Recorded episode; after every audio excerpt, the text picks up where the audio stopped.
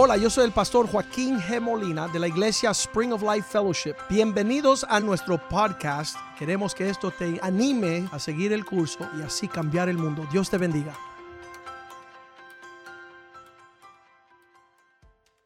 Padre, te damos gracias este día por estar reunidos en tu casa, en el templo del Dios Altísimo.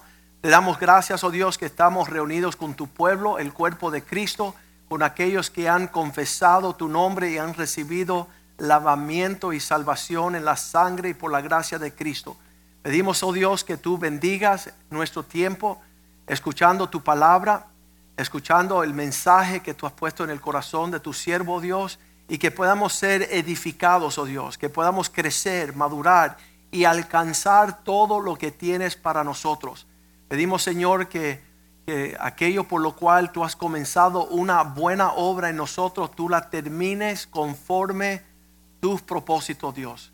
Que podamos ver, Señor, que tú eres fiel en comenzar y aquello que tú comienzas, tú lo terminas. Glorifícate este día, Dios que tu palabra sea lámpara a nuestros pies, que podamos ver con claridad esta jornada y este camino en lo cual estamos reunidos, Señor, como tu pueblo en esta hora, en esta ciudad. Bendice esta palabra y que no regrese vacía, oh Dios. Cumple tu propósito con ella. Te lo pedimos en el nombre de Jesús. Amén, amén. Muchos no saben nuestra pasión por la familia. Ah, proviene de, la niñez donde yo ah, y mis hermanos crecen en una familia, mis padres cubanos llegan a esta, a esta nación con mi hermano mayor que es dentista, mi hermana, la esposa del pastor ah, Omar que está con nosotros.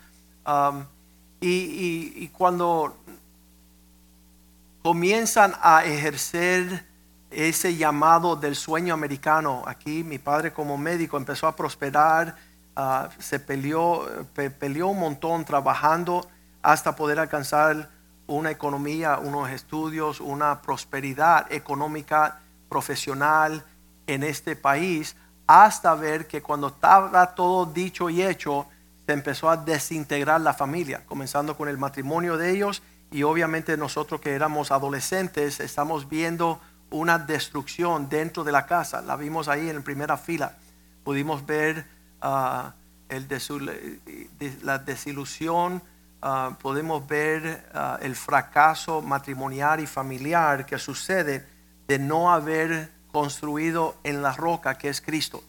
No conocíamos al Señor, no teníamos por qué, estábamos buscando los principios de la prosperidad y el éxito, tener casas, terrenos, contratos, toda manera de profesión, pero no había la paz y, el gozo que uno desea en el medio de esta, de esta situación.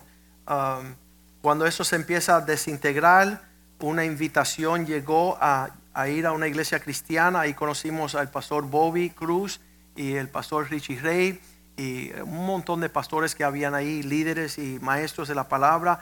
Y esa palabra comenzó a reconstruir nuestras vidas. La primera palabra que yo escuché entrando por las puertas de esa iglesia, ah, yo siendo un adolescente, fue 1 Corintios 2.9, donde dice que las cosas que ojo no vio, esas cosas que uno dice que nunca va a suceder, y también las cosas que ni ha oído ha escuchado, cosas que ojo no vio, ni oído oyó, ni las cosas que suben al corazón del hombre, los sueños que muchas veces llega a nuestros corazones son las que Dios ha preparado.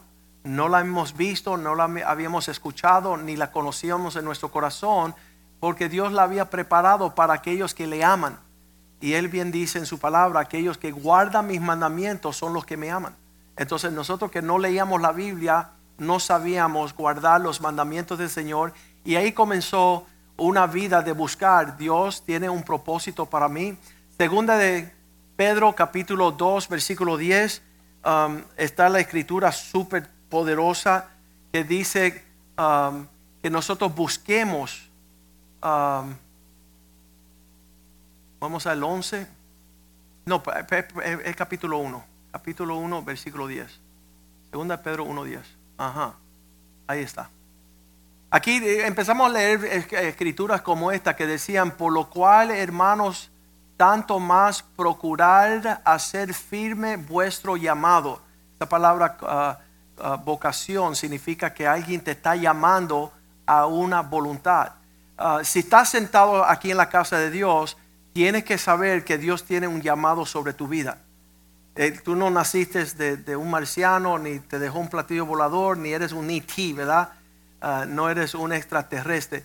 Eres, eres, está forjado por un Dios creador Um, en el propósito de un llamado y una elección. Él te escogió porque haciendo esto, si puedes enfocarte en tu llamado y tu elección, que tú no eres cualquiera persona, tú nunca jamás caerás, nunca vas a tropezar para perder el rumbo.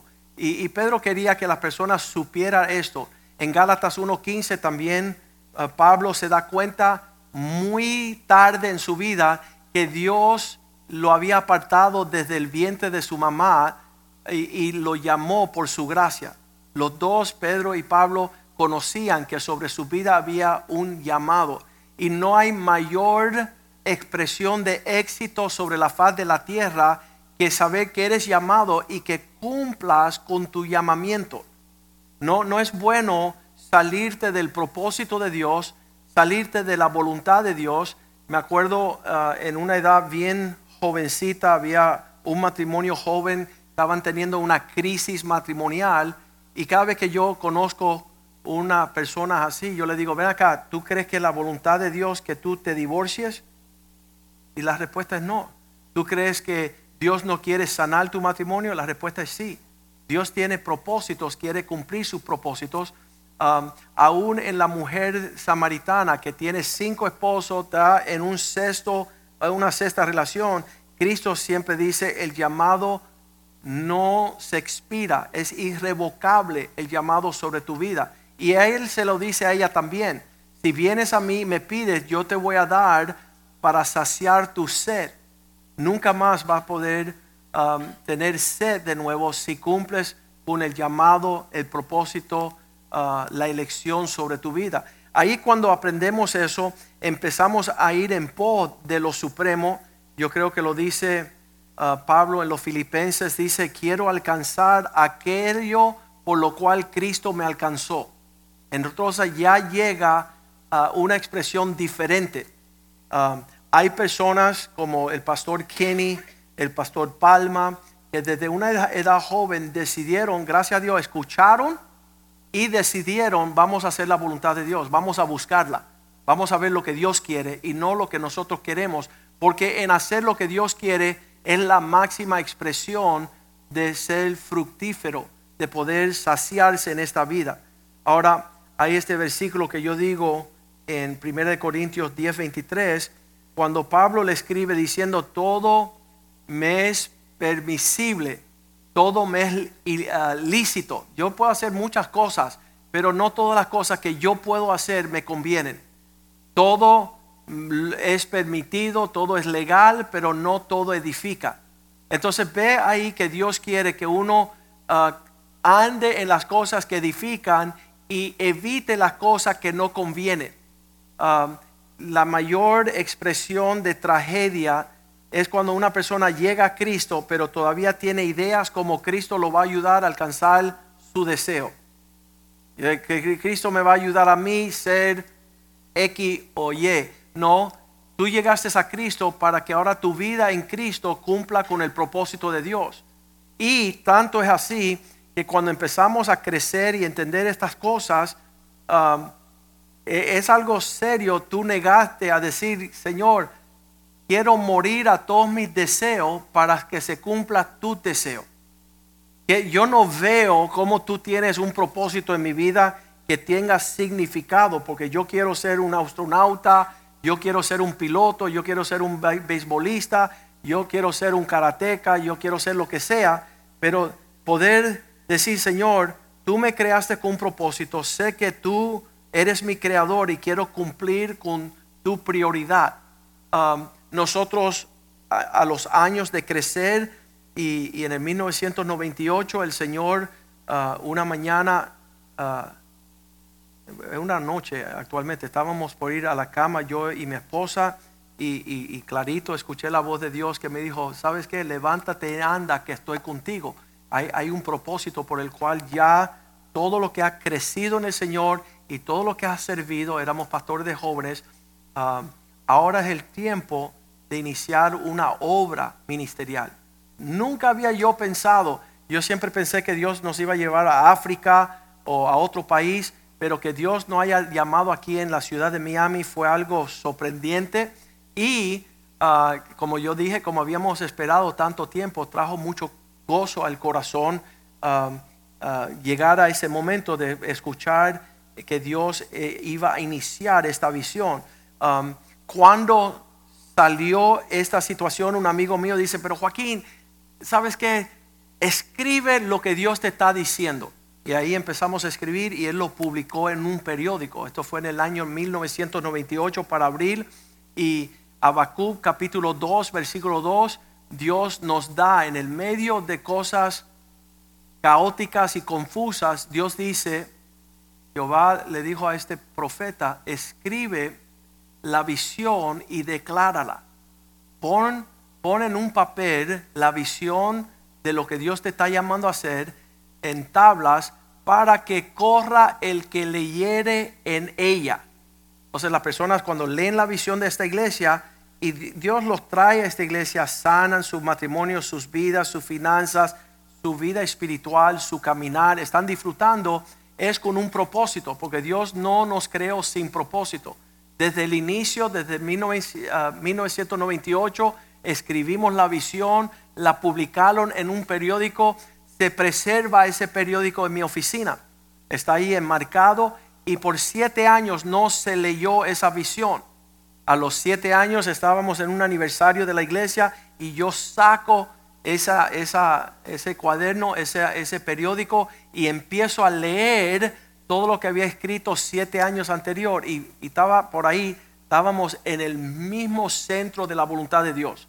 Dios estaba usándonos en una manera sobrenatural. Versículo 3 le dice a Habacuc, escribe la visión para que, le- que la ley corre tras ella, aunque la visión tardare, aún por un tiempo, aunque se demore, mas se apresura hacia el fin. Dice que Dios cumplirá y no mentirá, no, no será mentira. Aunque tardare, espéralo, porque sin duda vendrá y no tardará.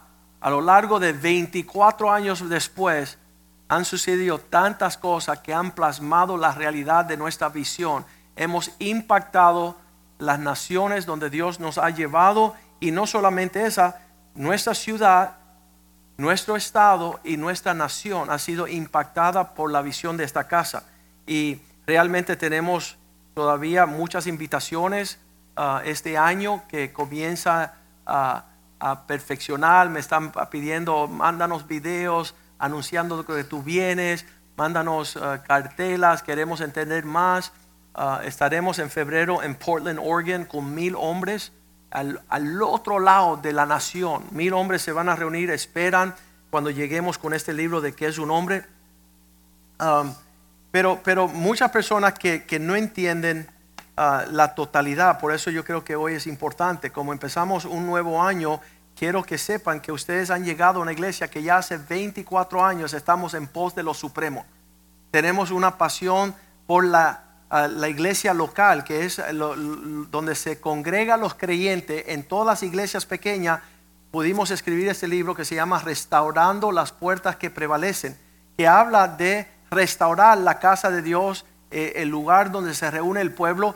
Y cuando iniciamos este libro, escribí aquí el Salmo 137, versículo 5.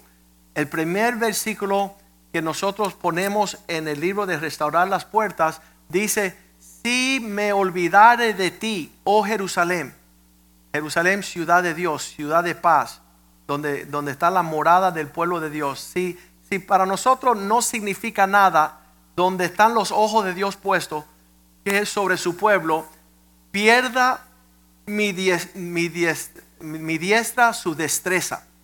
La diestra es la mano derecha y tiene una habilidad.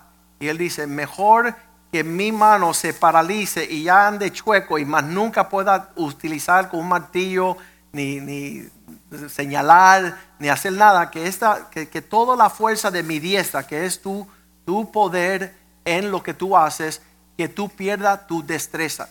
Ah, eh, sería similar a lo de lo que me contó Geraldo Rodríguez cuando él dice que se levantó un día y ya no podía tocar la trompeta. Y el Señor le dice, mas nunca vas a soplar a menos que sople para mí. Y tú no vas a usar tu don para mis propósitos, entonces que, que tú pierdas tu habilidad. Um, y entonces es tremendo porque hemos visto muchas personas perder su destreza en la habilidad de su diestra. Y aquí el salmista está diciendo, si yo olvido la prioridad de la ciudad de Dios, si yo olvido la prioridad de su casa, si yo olvido lo que Dios más desea, que nosotros seamos su pueblo, entonces es mejor que no hagamos más nada. ¿Sabes por qué? Porque nada nos va a aprovechar.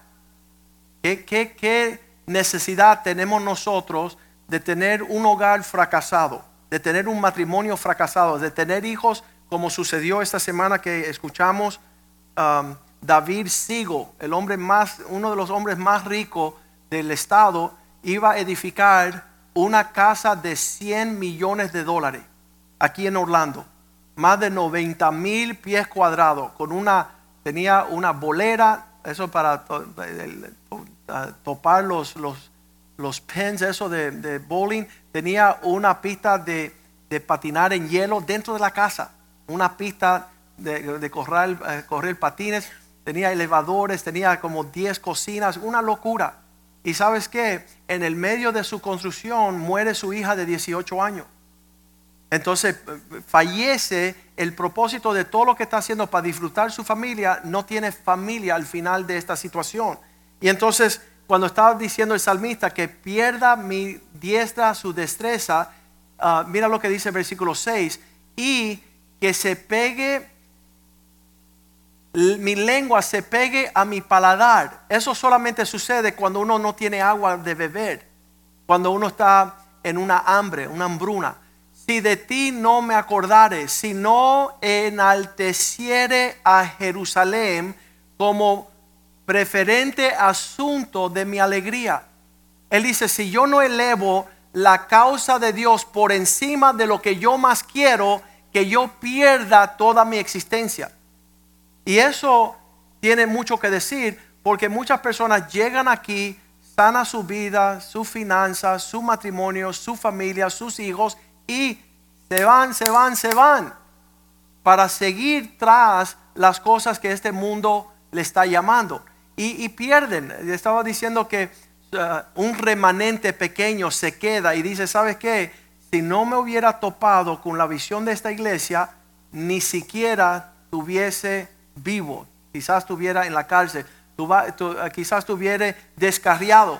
Ah, un hombre dice, quizás estuviera como mormón o testigo de Jehová, porque no veía que el cristianismo era real. Muchos de los hijos llegan aquí. Uh, esta, el mes pasado mi hijo fue a hablar con un joven. Él, nació de una edad bien pequeña aquí. Y entonces uh, sus padres se alejaron, su papá fue para la cárcel 14 años y cuando cumplió 14 años regresó el muchacho acá y se crió aquí entre nosotros con los, con los otros varones, los otros muchachos, los jóvenes. Pero ya él tiene 22 años y él sacó una niña en embarazo este mes y, y mi hijo lo fue a ver y le dijo, no entiendo por qué te estás alejando, por qué, por qué tú quieres que tu vida termine en crisis, por qué tú no quieres bendición en tu hogar sabiendo que, que, no hubo en la casa de tus padres cuando tú estabas creciendo? ¿Por qué tú no deseas lo de Dios? Y él le dijo, ¿sabes por qué? Le dijo a Brandon, porque mis, mi mamá y mi papá no vivían esto en casa. Solamente llegaban a la iglesia y pretendían ser cristianos. Pero en casa no era una realidad. Estaban viviendo una doble vida y yo no quise participar de eso. Entonces, la única forma que nuestros hijos pueden crecer y alcanzar lo que Dios quiere es si es una realidad en nuestro hogar. Si ellos ven que, nuestra fe tiene obras, que nuestra fe tiene frutos, ellos pueden alcanzar esto. Pero el salmista estaba diciendo, si yo no pongo como preferente asunto de mi alegría los propósitos de Dios, entonces prefiero morir de hambre. De hecho, eh, la pesadilla de vivir en esta vida sin Cristo y sin el propósito de Dios es bien triste. Aunque tú, um, yo había puesto aquí. Ok, entonces nosotros escribimos este libro que era un intento de restaurar la casa de Dios. Y, ahí tiene 10 capítulos, la visión plasmada de esta iglesia. Las personas que, que entran y salen y se van y se olvidan, no, no hay preocupación. Sabemos esto, no es la visión de ellos. No desean poner por obra lo que Dios nos dice que es nuestra visión. Este, este libro lo escribí en el 2007 y, y ya es un libro que se utiliza en todo el mundo para pastores poder perfeccionar lo que, lo que es la casa de Dios. Los 10 capítulos se trata de cuidar las ovejas, de, de ir a pescar, ser pescadores de hombre, igual que Cristo invitó a los discípulos a visitar los principios antiguos, a saber navegar sobre el valle del sufrimiento, del dolor, a la puerta del estiércol, a botar la basura, cómo despojarnos de cosas que no benefician, la, la puerta de la fuente, la puerta del agua, la puerta del caballo, la puerta del este, del oriente y después finalmente la puerta de inspección. Entonces, es un libro súper serio. Cuando iban a plasmar este libro, los que imprimieron el libro dijo, no será un, libro muy popular. Y yo decía, no, si yo no quiero ser popular, yo quiero ver que la iglesia sea el lugar, la morada de Dios, como preferente asunto de nuestra alegría. Quiere decir que la expresión de la iglesia sea lo más que las personas conozcan de mi vida. No que yo manejo un Lamborghini ni un Ferrari. No que yo viva en una casa de 100, uh, ¿cómo le dice? 100 millones de dólares. No quiero eso.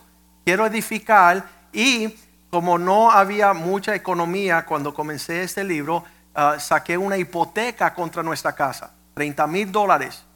Uh, las otras personas estaban endeudando por un carro nuevo, un bote nuevo, por ir a unas vacaciones.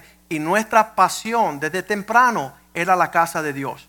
Y ya se pagó y estamos felices y todo está tranquilo. Pero el libro se utilizó para nuestro, como hoja de ruta, como unos planos para edificar bien. Y también lo hemos puesto en muchos lugares. De hecho, un, predicador, John Hagee, lo predicó tres meses en su iglesia y llegó a más de 20 millones de personas.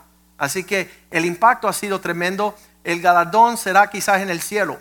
El impacto aquí en la tierra, nosotros peleando las batallas del Señor sobria y seriamente. Estamos, estamos edificando la casa de Dios. Después, luego, quizás unos nueve, diez años después, Dios tiene su pasión sobre la vida de los hombres. Cuando yo veo la cruz, Cristo es el precio que Dios pagó para el hombre y la humanidad. Quiere decir que Él desea ver unos hombres que se parezcan a Él. Y eso lo escribimos en este libro. Ahora, uh, en el capítulo 1 yo quería asegurarme que, que no se nos fuera este punto. En el capítulo 1 de este libro tengo Job capítulo 20, versículo 4, porque se me ocurre que hay dos formas de hombre. Uno de los hombres quieren apasionadamente servir a Dios y poner por obra lo que Dios ama y tiene como preferencia. Y hay otros hombres que tienen otros intereses. Yo hablo con ellos todos los días y me dicen, no, yo voy a comprar un barco de 40 pies porque voy a llegar a las Bahamas en 20 segundos. Y yo los miro diciendo, está bien, que te vaya bien que no te salpique la ola. Porque están en otros intereses, están en otras prioridades. Este año que acaba de pasar, un abuelo se fue tras sus nietos y se fue de la iglesia. Dice, no, esta es mi prioridad y ustedes son una secta. Ok, qué bueno. Yo sigo siguiendo, edificando la casa de Dios, edificando los hombres y sirviendo a mi Cristo. Y tú te puedes ir a donde tú quieras. Pero yo sé que no tienes abrazado la visión de esta iglesia. La tienes que desmentir. ¿Por qué? porque no es preferente asunto de tu alegría, pero sí es de mí y de mi casa. Yo estaba diciéndole a los hijos míos cuando empezaron, Nick que se casó el año pasado, ah, es el pastor de los universitarios aquí, y le digo, mira Nick, ya tú vas a empezar a, a casarte, vas a tener tu familia, y, tú tienes un bufete donde comenzaste a trabajar legal y tú tienes que tomarte libre tus sábados porque va a ser el último día libre tuyo para disfrutar tu esposa y descansar para el bufete legal donde tú comienzas. Él dijo, no, papá, tú no me puedes quitar la responsabilidad que yo tengo de pastorear a esos jóvenes. Esa es mi pasión. Y yo, wow, qué tremendo. ¿Sabes por qué? Porque es la realidad de nuestra. Es nuestra realidad. Y, y créeme, um, cuando yo era pastor de jóvenes, yo, yo estaba aquí en Miami, teníamos como 300 jóvenes y todos los sábados por cinco años pastoreamos los jóvenes, igual que lo está haciendo hoy día. Eh, yo tenía 25 años cuando comenzamos y allá en Key Biscayne había un pastor de jóvenes que la iglesia le pagaba 50 mil dólares anuales para ser pastor de jóvenes. Y decía, ven acá, ¿y qué pasa aquí? Ah, nosotros lo hacíamos por el amor al arte, ¿verdad? No, porque esto no se trata de, nuestra economía. Si nosotros nos dedicamos a las cosas del Señor, los cielos se abren de manera sobrenatural. Dios es fiel para suplir de manera sobrenatural. Pero volviendo a lo que es nuestra pasión, la pasión de edificar la casa de Dios, y usted puede ser un loco y hacerse loco y irse en cien mil direcciones, o puede edificar con sabiduría. Puedes edificar sabiendo de qué el ADN, quién, quiénes somos que estamos aquí. Uh, porque créeme que, que las personas que, que, miran de afuera no entienden, un abogado se hizo pastor, qué raro. No, mira, yo era analfabeto y me hice abogado por la gloria de Dios y ahora me rindo a los pies de Cristo. Viste que eso es diferente. Pues las personas no entienden. Pero no obstante, es bueno que nosotros, como la congregación de Spring of Life, conocemos nuestro pasado, donde nacimos, donde crecimos. Um, ahí en el libro de qué es un hombre, yo plasmo en el primer capítulo, Job 20, versículo 4. ¿Por qué? Porque Dios ahí traza una línea y dice así, ¿sabes esto? Que así fue, diga conmigo, siempre. Me encanta cuando yo en la Biblia encuentro algo que no cambia, que va a ser siempre. Tú puedes brincar, puedes saltar, puedes puede decir, puede pensar. ¿Y por qué no son como la iglesia? Mira, escúchame, olvídate la iglesia, escucha lo que Dios dice. Así fue siempre desde que Dios puso el primer hombre sobre la tierra. Cuando tú tienes esta declaración, que algo fue tal y como es desde el primer hombre que fue puesto sobre la tierra, tú debes de atender dos dos clases de hombres sobre la faz de la tierra. Son aquellos que están en los negocios de su padre, están en los asuntos de Dios, están edificando como Dios quiere. Mira lo que dice el versículo 29 de ese mismo capítulo. Dice, este, esta es la porción que Dios preparó para el hombre impío. Es una herencia que Dios señala por su palabra. Entonces tiene el hombre dedicado, el hombre que está en los negocios de Dios, el hombre que pone como algo genuino la prioridad de la casa de Dios, el propósito de Dios, el pueblo de Dios, la misión de Dios, todo lo que Dios desea. Y después tiene este hombre que Dios dice que Él proporciona y prepara para el impío una herencia que Dios señala por su palabra. Esta es la porción que Dios expone. Versículo 5, vamos a volver. Que la alegría de las personas malas es breve y el gozo de los impíos solo perdura un momento. Todo lo que es breve y en un momento es pasajero. Significa tú puedes en un momento tal alcanzar un nivel de prosperidad. Pero como tú no tienes tu corazón genuinamente puesta en los negocios y los asuntos de tu padre, entonces tú tienes prescrito para ti otro final.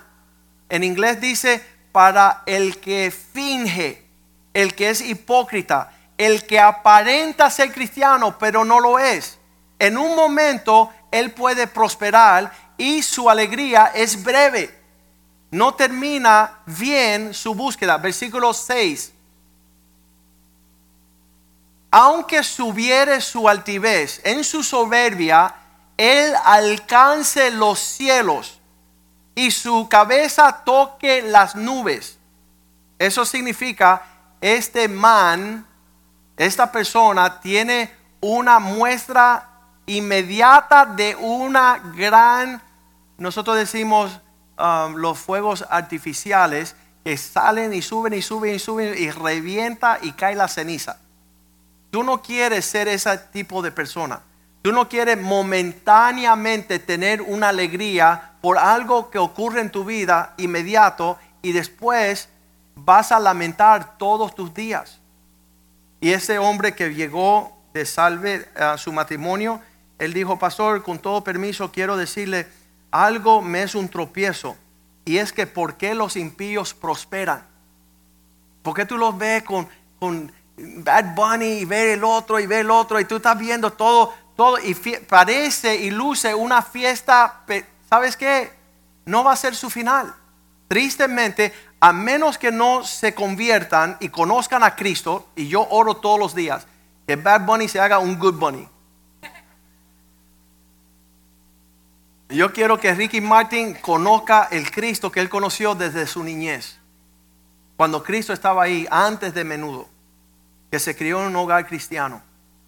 Y todos estos hombres que no están sirviendo a Cristo, que no buscan la forma de entender estas cuestiones, que ellos puedan o volver a Cristo y arrepentirse y conocer a su Dios y cumplir el propósito de Kanye West y todos estos muchachos, porque su final dice que aunque subiere su altivez al cielo y toque su cabeza a las nubes, versículo 7, bien triste, como estiércol. ¿Dónde va el estiércol? Se flochea para el toilet. Se, se terminan en el desecho de la humanidad. Por lo que le hubieran visto, dirán, ¿qué hay de él? Busca a estas personas que decidieron buscar la gloria de este mundo. Busca a esas personas que decidieron darle la espalda a la obra del Señor. Y entonces muchos de ellos dicen, ay pastor, me estás maldiciendo. No, no te estoy maldiciendo. Ya la maldición comienza a partir que tú eres un hipócrita.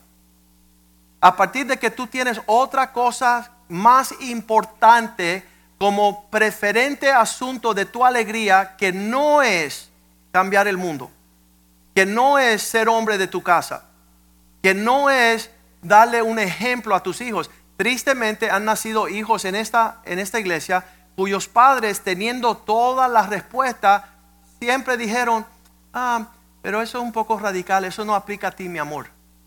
Eso es un poco radical, eso no aplica a ti, mi hijito. Y hoy día los hijos ni las hijas abrazan una visión con algo sólido en cuanto a los asuntos del Señor. Siempre una prédica aquí como esta no se le ofrece al público, pero nosotros no tenemos una audiencia de público. Nosotros no tenemos un show. Aquí todos los que están es un milagro que estén. Porque tener un pastor como yo no es fácil. Pero sabes que yo no estoy pretendiendo tener una iglesia popular y exitosa por tener muchas personas que no sigan la palabra de Dios. Y, y plasmamos en este libro el capítulo enterito de Job 20 del 4 al 29. Fue así desde el principio, esto Dios los prescribió como herencia de todos los impíos. Y todo lo que está en el medio es esta parte, que aunque su cabeza toca los cielos, aunque su, las nubes es lo que todo el mundo ve como estiércol, versículo 7, serán ellos, perecerán para siempre. Los que hubieran visto dirán qué hay de aquella persona. ¿Sabes qué? No estaban edificando bien. No, no estaban buscando la prioridad de su Dios. Versículo 8 dice, como sueño en un segundo volará y no será hallado y se disipará como visión nocturna. E, estos sueños de vez en cuando que uno tiene que está haciendo diferentes cosas y tú dices, ay, por favor que esto no sea un sueño y te despiertas y se fue y tú dices, wow, se me fue. ¿Sabes qué? Tú no quieres esa realidad. Tú quieres que perdure lo que Dios tuvo como planes contigo desde que tú sufriste en el vientre de tu mamá. Eso nunca va a dejar de ser porque Dios no es mentiroso. Y no hay mayor gozo, y le digo yo a mi hija, ser una persona de fe es tener en tu, aquí en este medio de tu cuerpo, tú tienes un sentir, yo puedo contar con mi Dios porque Él no está jugando. Él lo que promete lo hará. Él, no te está dando un sentimiento limitado, no, sobrepasa todo entendimiento cuando viene la realidad de lo que Dios prometió. Cuando el pastor Richie y Angie uh, estaban llegando a nuestra iglesia hace tres años, él estaba preocupado porque él no conocía nuestra línea y decía, pastor, tú no eres uno de los pastores de prosperidad, no, porque el día que tú me menciones que vas a comprar un avión, yo creo que ese es el último día que yo estoy en tu iglesia. Y yo dije, bueno, yo no creo que, que tú estás correcto en lo que estás diciendo. Si Dios me da 10 aviones, vamos a usar los 10 aviones. Yo, yo creo que Dios puede suplir de manera extraordinaria para que nosotros estemos en su obra impactando las naciones. Pero también creo que, que nuestra madurez no está ahí todavía. Porque las personas todavía no entienden qué harían si llegara a un lugar sin saber cómo edificar la casa de Dios y cómo formar hombres y mujeres virtuosas, nuestro ADN. Que, que, que no seamos rebeldes al llamado de Dios, sino que nosotros podamos caminar eh, en las cosas que Dios ama. Y, y una de las prioridades de lo que Dios ama son, Dios ama al pueblo. Cuando estábamos comenzando la iglesia, recibí una llamada y esta era la llamada. Dice, Joaquín, me acaban de decir, de, de decir, de contar que vas a iniciar una iglesia. Por favor, no haga eso. Lo último que tú quieres hacer en este mundo es lidiar con los problemas de la gente. Tú no tienes necesidad de eso. Tú tienes una esposita joven, un hijo jovencito, tú tienes tu bufete joven. Dedícate a disfrutar la vida y no echarte la responsabilidad de la gente. Pero cuando yo miro a la cruz y veo que Cristo vino a salvar al hombre perdido y tomar sobre sus hombres, hombros todos los pecados del mundo, yo no puedo tener un sentir diferente. ¿Cómo yo puedo recostarme a Cristo que tomó todas mis cargas y andar por ahí sin carga? No, igual que dijo, venir a mí descansar, yo le digo a las personas, ven acá conozcan lo que yo conozco y pueden descansar y disfrutar esta vida. No tienen que padecer hambre, desnudez y necesidad. ¿Por qué? Porque Dios ha suplido suficiente para que puedan prosperar y alcanzar. Este dicho aquí simplemente porque lo, puedo, simplemente porque puedo. Es la respuesta que dan las personas que no tienen propósito en esta vida. Y tú le haces una pregunta, oye, ¿por qué estás haciendo una casa de 100 millones de dólares? Y él te dice, porque puedo. ¿Sabes qué? Nosotros no somos ese pueblo. Nosotros no estamos viviendo sin propósito. Nosotros tenemos marcado bien y obviamente que en 24 años se ha acercado aún más esta cuestión de la batalla en la cual nos encontramos. Sabemos por qué estamos peleando. Hebreos 1 nuevo dice, porque amaste lo que Dios amó porque amaste la justicia y aborreciste la maldad. Ustedes no saben cuántos enemigos uno va amontonando cuando tú te paras de uno o del otro lado de esta ecuación. Si tú amas la justicia, todo lo que aman la maldad te tiene, no sé cómo le dicen, en sus, ¿cómo le dicen esa? en su miría ya, te tiene la mirilla. Mira que ese, que ese hombre va a ser hombre si aquí no ha habido hombre en 100 años. ¿Sabes qué? Queremos hacer lo que Dios quiere. Mira, di que van a tener una iglesia seria. ¿Qué significa una iglesia seria? Que nosotros no tenemos por qué existir sino ser el cuerpo de Cristo.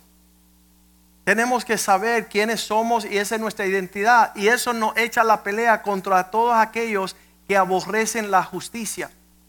Porque tú has amado la justicia y porque tú aborreces la maldad, Dios, el Dios tuyo, te va a dar una unción, un óleo de alegría más que tus compañeros.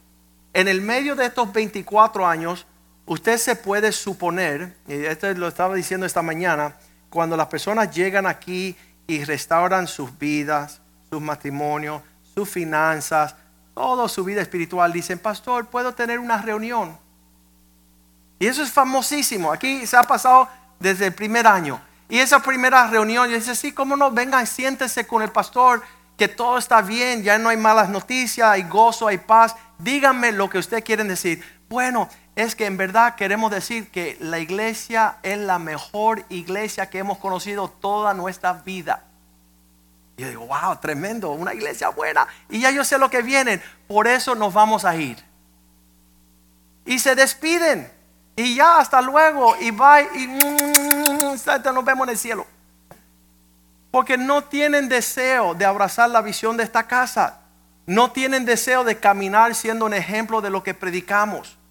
Ah, en la iglesia aquí a cruzar la calle dijeron, no, porque esa iglesia ya es una iglesia de familia. Tú tienes que tener un testimonio en la familia. Mi Biblia yo la leo y dice, si no tienes testimonio en tu familia, no prediques el Evangelio. No pretendas ser un líder espiritual con tu casa hecha leña. Eso es lo que dice mi Biblia. Pero yo me maravillo porque se paran los profetas, las profetisas, las evangelistas, los apóstoles, los querubines, todo para decir, tenemos la unción profética en todo lugar menos en mi casa, en mi matrimonio. No es una realidad el Evangelio. Entonces, eh, aún las personas, nosotros predicamos, mujeres virtuosas que van a ser una bendición a su esposo, son raptadas y secuestradas por sus madres. Dicen, no, nunca te acontezca eso, hija. Nunca puedes tener un hombre como cabeza de tu casa, porque aquí nosotros tenemos una liga de generaciones de todas las que mandan en casa. Y se ponen bravos. Pero sabes que Dios nos ha mostrado que uh, vamos a, rendir cuenta por lo que Dios nos dice que nosotros somos y es esta la visión de esta casa. Creemos en hombres que van a ser como Cristo. Creemos en mujeres que van a ser como la iglesia, como van a ser virtuosas, uh, llenas de sabiduría. Todo lo demás viene a llegar a ser una pesadilla. Dice, aún su sueño nocturno se disipará. Versículo 9, Job 29, dice, los ojos de aquellos que lo vieron van a preguntar por él. El ojo que lo que le veía allá tocar las nubes, oye, baja de ahí muchacho, que te vas a caer. Los que vieron tocar la nube con su cabeza, como se fue como el estiércol a las aguas negras de la ciudad, ya nadie lo ve. Y van a buscar de él, nunca más le verá, ni su lugar se le conocerá jamás.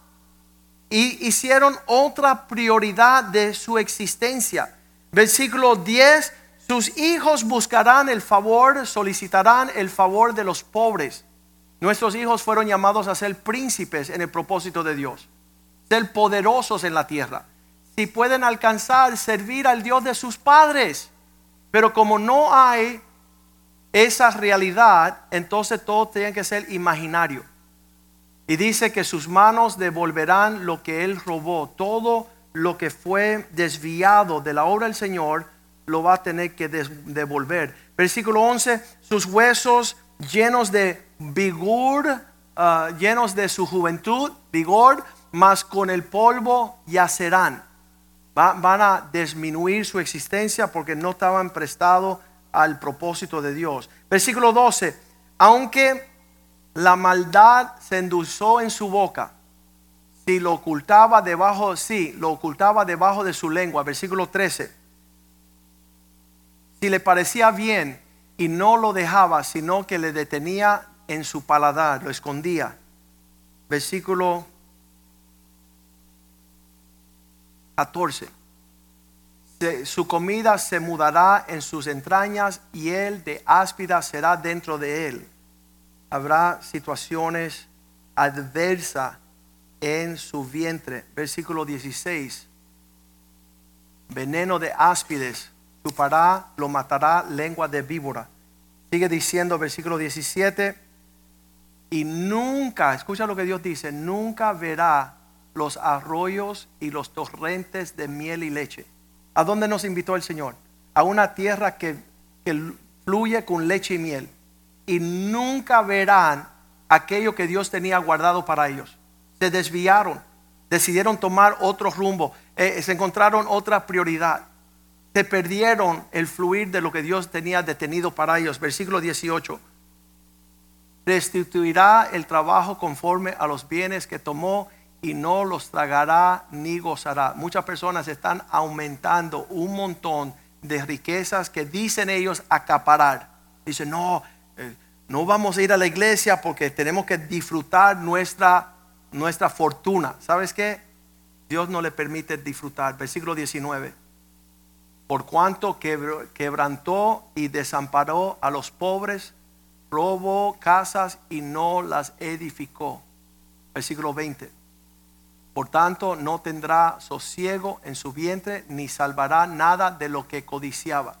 Todo será, nosotros decimos como el burro que tiene la zanahoria delante de sus ojos, tú, vas en pos de esas cosas que el mundo te propone, tú eres un cristiano carnal, tú eres un, eh, tú, eres un cristiano que, que va según sentimientos sensuales, pero nunca vas a ver la promesa del Señor. Versículo 21, no quedó nada que no comiese por tanto, su bienestar no será duradero. Todo hacia donde se están proyectando no tiene nada que ver con lo que Dios ha dispuesto para él. Dice la palabra de Dios en lo que él trata de versículo 21, ya lo leímos 22.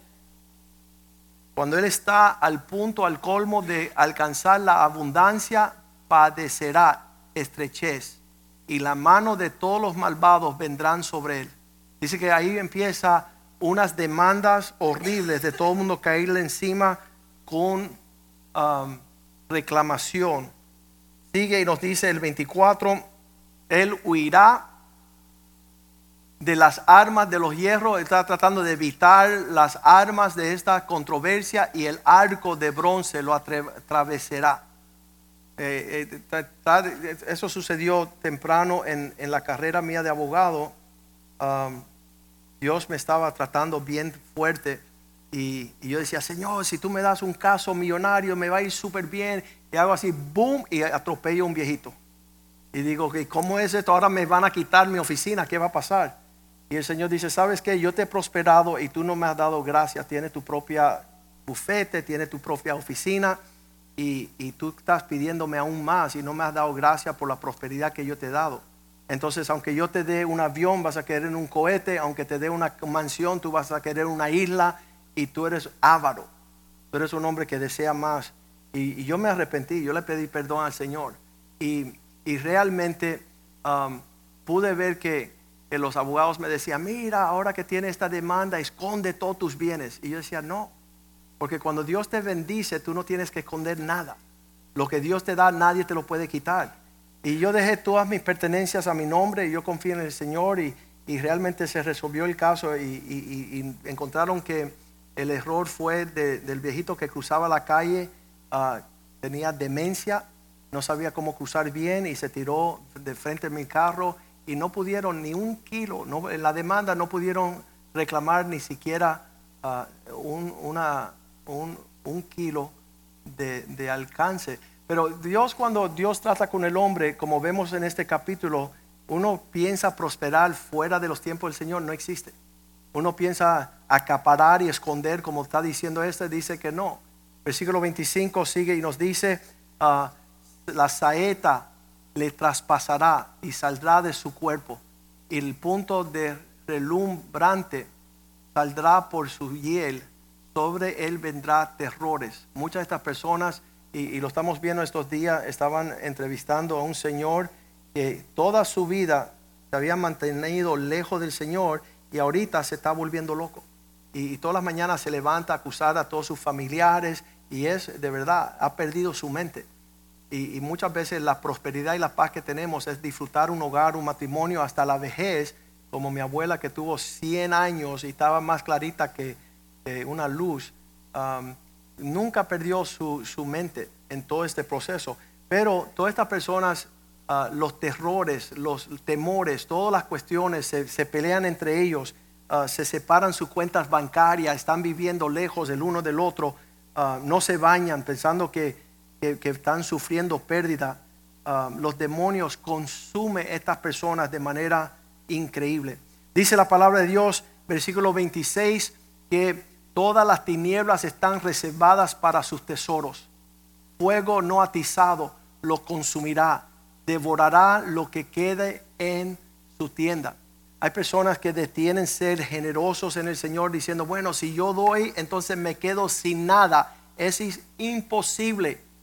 Mientras más das, más recibe. El secreto, el diablo quiere hacernos mentir en esto. Mientras más dadivoso eres, más abundante Dios te suple de manera sobrenatural. Personas no han experimentado esto, no conocen lo que estoy hablando.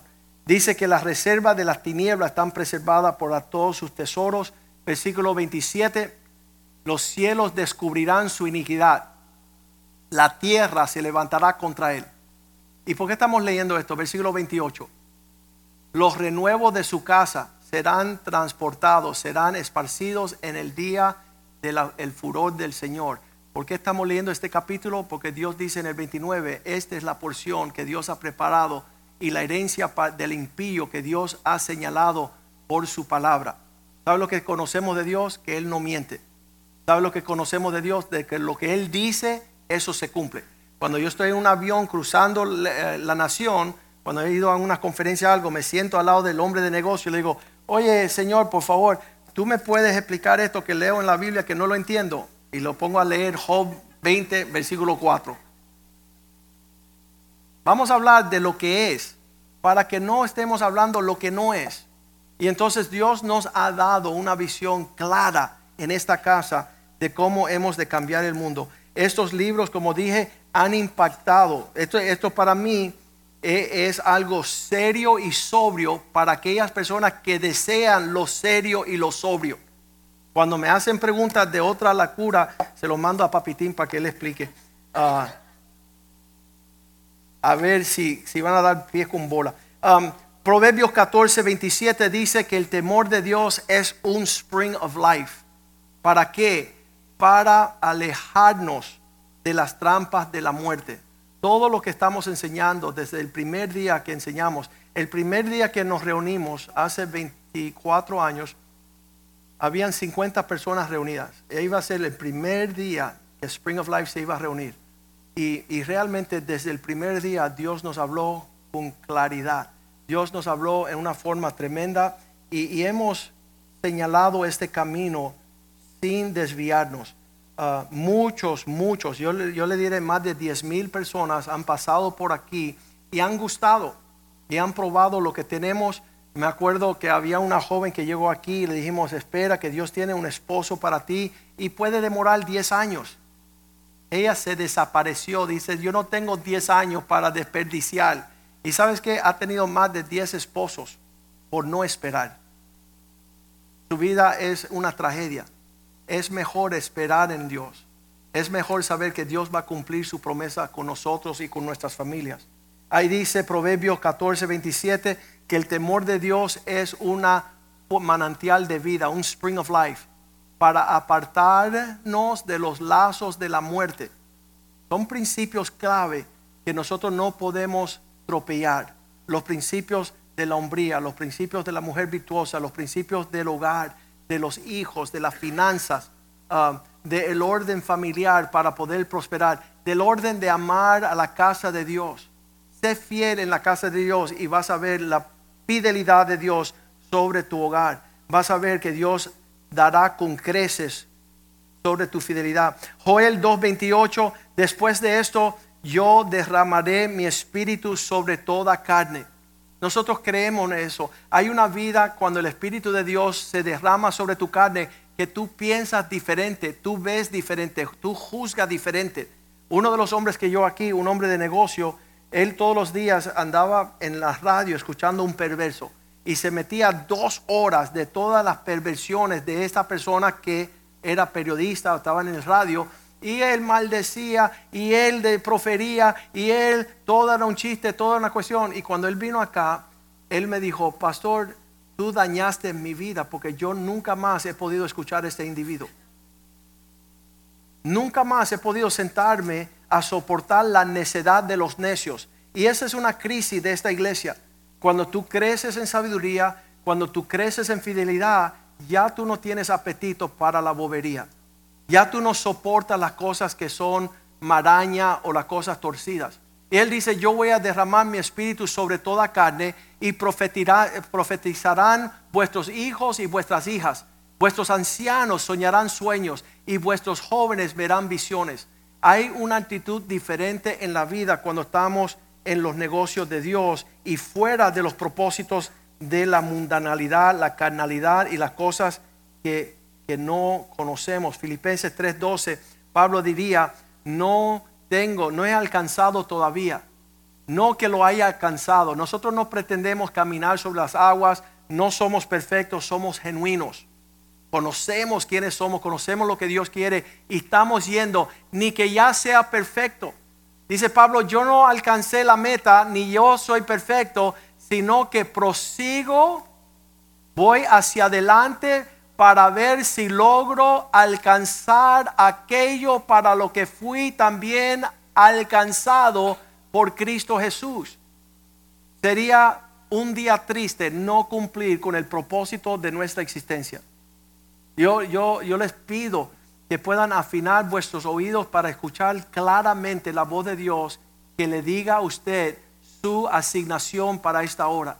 ¿Qué es lo que Dios quiere con usted en este tiempo para que lo ponga por obra? Versículo ca- 13. Hermanos, ya, yo mismo no pretendo haberlo ya alcanzado, pero una cosa algo, olvidando ciertamente todo lo que queda atrás. Lo, lo que ya está en el pasado, nada nos preocupa. Estamos mirando a lo que está por delante, olvidando lo que queda atrás, extendernos hacia lo que queda por delante. Versículo 14, cada oportunidad prosigo a la meta, al premio del supremo llamamiento de Dios en Cristo Jesús. Vemos que en estos días muchas personas, la semana pasada me escribieron una página, tres páginas de todas las palabrerías. Ustedes, ustedes, ustedes, ustedes. Y yo decía, pero deja voltearte el espejo para que te mires tú. ¿Por qué estás queriendo venir aquí y señalar y cuestionar? No, arréglate tú que yo estoy siguiendo la meta del que me llamó, la tarea de aquel que nos alcanzó por su gracia, su misericordia. Y no, uno de los pastores me dijo, "Oh, Joaquín, ¿sabes por qué te va tan bien a ti? Porque no has dejado desviarte de lo que Dios te llamó desde el año 1998. Estamos en las mismas, no hemos cambiado rumbo. Ah, obviamente que Dios ha prosperado nuestro ministerio, ha prosperado mi familia, ha bendecido a mis hijos. El milagro más grande de esta iglesia es que no tengo hijos ni hijas amargados por el llevitray de todos los necios. Mis hijos tienen, de verdad, aman a sus padres, aman su familia, aman a Dios, aman al pueblo de Dios, respeta a los hombres de Dios. ¿Por qué? Porque en mi casa respetamos los hombres de Dios. No, no estamos, eh, esta cuestión de restaurar nuestra relación con Pastor Richie fue sumamente importante. ¿Por qué? Porque es un principio de la palabra de Dios. De buscar la bendición de aquellas personas que Dios ha utilizado en bendecirnos en el pasado. Y sabes qué, qué, qué, tremendo. Personas llegan impías de la calle a nuestras puertas, se hacen teólogos. Y ya quieren estar en otro rumbo. Le digo, feliz viaje, infeliz. Feliz viaje, que te vaya bien en todo, que tu maldad te alcance. ¿Por qué? Porque no está respetando la palabra de Dios, no está respetando las marcas y el precio que se ha pagado hasta ahora. Dios nos dice claramente que nosotros prosigamos a la meta, a lo que Dios nos llamó. Y, muchas veces esto uh, se nos hace tremendo. Uh, en Colosenses capítulo 3, versículo 1, hay personas que siguen en un ámbito terrenal y quieren estar en el brete vertical, horizontal y, y dejan lo vertical. Dice, si pues, si es verdad que tú habéis resucitado con Cristo, entonces busca las cosas de arriba. ¿Cuál es el plan de Dios en la esfera por encima de lo terrenal? Yo soy creyente que lo que se busca allá arriba tenemos que jalarnos para que se haga aquí una realidad. Dice que vénganos tu reino, hágase tu voluntad aquí en la tierra. En la tierra tenemos que hacer lo que Dios quiere. Yo no creo de desaparecernos aquí de la tierra y ser tan espiritual que nadie ni sabe que tú estás aquí. No, esta es nuestra hora de estar aquí. Un día estaremos allá. Pero ahora que estamos aquí, vamos a estar en lo que Dios nos puso a hacer. Si pues habéis resucitado con Cristo, busca las cosas de arriba donde Cristo está sentado a la diestra del Padre. Versículo 2. Poner la mirada en las cosas de arriba, no en las de la tierra. Versículo 3. Porque habéis muerto y vuestra vida está escondida con Cristo en Dios. Versículo 4. Cuando Cristo vuestra vida se manifieste, entonces vosotros también seréis manifiesto con Él en gloria. Versículo 5. Entonces pues hacer morir lo terrenal en vosotros, todo lo que es impureza, fornicación, todo lo que son pasiones desordenados, malos deseos, avaricia, que es idolatría. Cualquier prioridad que no es la prioridad de Dios va a ser nuestra destrucción. Si no pones y edifica como Cristo manda edificar, nosotros nada podemos hacer, dice la Biblia, no podemos seguir adelante. Um, 1 Corintios 3:1, Pablo dice, cuando vine a vosotros no pude hablarles como espirituales. No le pude hablar asuntos espirituales. Ustedes se pueden imaginar por un segundo lo que se detiene la obra de una iglesia con 100 mil personas jalando 100 mil diferentes formas. Que todo el mundo esté en un rumbo o el otro. Me senté con un hombre la semana pasada. Le digo, en seis años que tú llegas llegando a esta iglesia, ¿cuánto tú le has dado a Dios? Y él me dijo, nada. Entonces estás peleando contigo mismo porque Dios te lo quiere dar todo a ti. Porque tú estás ah, sintiéndote lastimado y herido cuando Dios te dice que le rinda todo. Porque cuando Dios te pide todo es que Él te va a devolver con creces todo. Cuando tú le dices, ok Señor, a tu forma, a tu gusto, créeme que lo que va a regresar hacia ti va a ser gran, gran bendición y gloria. Y muchas personas se detienen a no darle a Dios lo que es de Él. Nosotros hemos criado cuatro hijos en esta iglesia, tenían uno, dos y tres añitos. Hoy tienen la niña 21, porque nació después, después 24, 25 y 26. Y ellos ya tienen 20 años, 23 años en esta iglesia. ¿Sabes qué? Um, son el fruto de, nuestra, de nuestro ministerio los locos que andan por ahí haciendo sus locuras, no, no, se estén fijando demasiado en sus locuras, pero realmente nosotros sabemos en quién hemos creído, conocemos el Dios que servimos y, no tengan confusión. El Señor no le van a poner en esta casa espiritual para seguir la visión de un hombre que está en California. Dice, oye pastor, esta visión es tremenda. Le digo, oye mister, vete a la librería y busca la visión y léatela. Nosotros no estamos buscando una visión, no estamos pescando visiones aquí. Ya Dios nos dijo lo que Él va a hacer y eso es lo que queremos, que se cumpla. Y ha sido una bendición para todos aquellos que se han sentado a comer en esta mesa espiritual. Qué triste que después se levantan y están en otro rumbo y están diciendo, te faltaba sal a esa comida. Eras un homeless cuando te conocimos. Ya te enriqueciste y te desviaste de lo que Dios había querido. Ah, vamos a ponernos de pies en este día.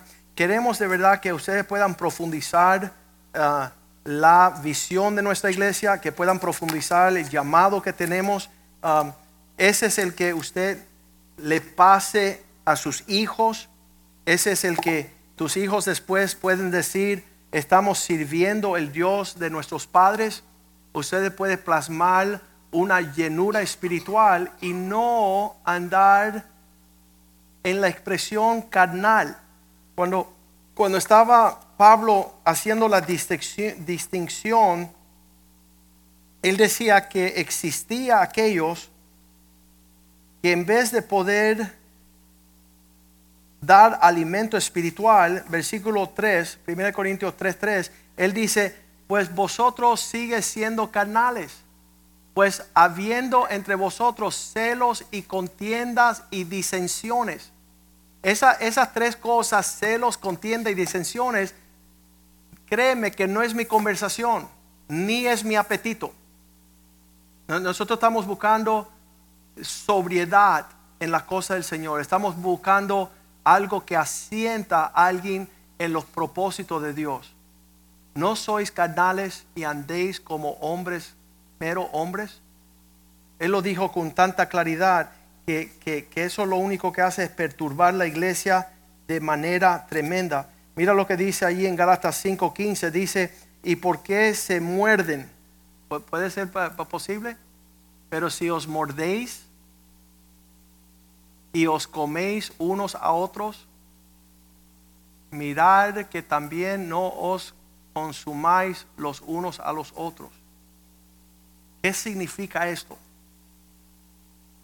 Eso es un tropelaje y, y- no estamos para eso, estamos para una función de cumplir.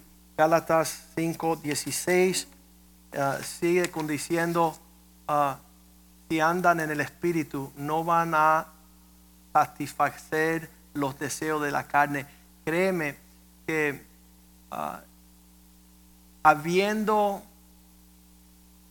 tenido muchas direcciones para decir lo que es el título de este mensaje, porque lo puedo, porque lo puedo. Ese no es el llamado de esta iglesia. Nosotros estamos prosiguiendo alcanzar aquello por lo cual Dios inició ah, nuestras vidas desde un comienzo. Creemos, y, y ha sucedido con el pastor Oscar y Isabel, que cuando se lanzaron en el medio de la jungla de, de- allá de Nicaragua, lo que surgió fue un árbol hermoso, manantial de vida. Lo mismo sucedió en México, cuando surge el ADN de lo que se siembra allá. Y si usted llega a ir a esas iglesias, ah, van a darse cuenta que es el, mismo pueblo deseando las mismas cosas según la misma visión. Y es lo que hemos pedido a muchas de las iglesias que nos han conocido, que, puedan marcar la historia de su ciudad teniendo una iglesia que toma las cosas de Dios en serio. Padre, te damos gracias por tu bondad sobre nuestras vidas. Te damos gracias por el inicio de cosas que impactan la tierra ah, a favor de tu reino, Señor. Pedimos, Señor, que tú derrame tu espíritu, que sea un derramamiento fresco de, de tu poder a favor de aquellos que creen, oh Dios. Señor, tú has prometido, Señor, que habrá sanidad en la tierra. Ha- Habrá, Señor, una reconciliación, que somos embajadores de cosas ah, mejores, oh Dios. Estamos conociendo, Señor, aún profundizando la transición de, de una generación a otra de esta visión que tú nos has dado. Nuestros hijos ya han alcanzado la madurez, son adultos, oh Dios, y han marcado ah, la diferencia en su generación, oh Dios. Ellos están buscando las cosas de arriba, ellos están añoreando ver la realidad del cumplimiento de tu propósito en sus vidas. Señor, que las almas sean alcanzadas, Señor, y salvadas, que sean reconciliadas con su Dios, que, sea, que haya sanidad en este lugar, Señor, que haya el poder de tu presencia, Señor, haciendo lo sobrenatural, Señor, en lo que nosotros seguimos en pos de lo supremo, Señor. Pedimos, Señor, que tu paz repose sobre nuestros corazones y que nuestros hijos puedan tener, Señor, una fe no fingida, no de apariencia, no de mentiras, oh Dios, no de hipocresías, oh Dios. Que sea algo genuino que brote de tu presencia, Señor. Del trono de tu gracia fluya, Señor, la bendición, Señor, a tu pueblo. Te damos gracias por tu amor, te damos gracias por pelear nuestras batallas, te damos gracias por el año 2022, Señor, y todos los viajes y las invitaciones y las oportunidades que tenemos de impactar nuestra generación con tu realidad, oh Dios. Bendice los hogares, Señor. Provéele, Señor, uh, trabajo, salud, uh, finanzas que puedan uh, crecer en abundancia, Señor. La necesidad de tu pueblo sea satisfecha con la abundancia de tu provisión. Te lo pedimos en el nombre de Jesús. Y el pueblo de Dios dice, amén, amén y amén. Salúdense unos a otros en el amor del Señor. Dios les bendiga. El miércoles estaremos acá en el estudio bíblico. Traigan sus Biblias y pueden matricularse en el Live, Love, Laugh en la librería. Dios les bendiga.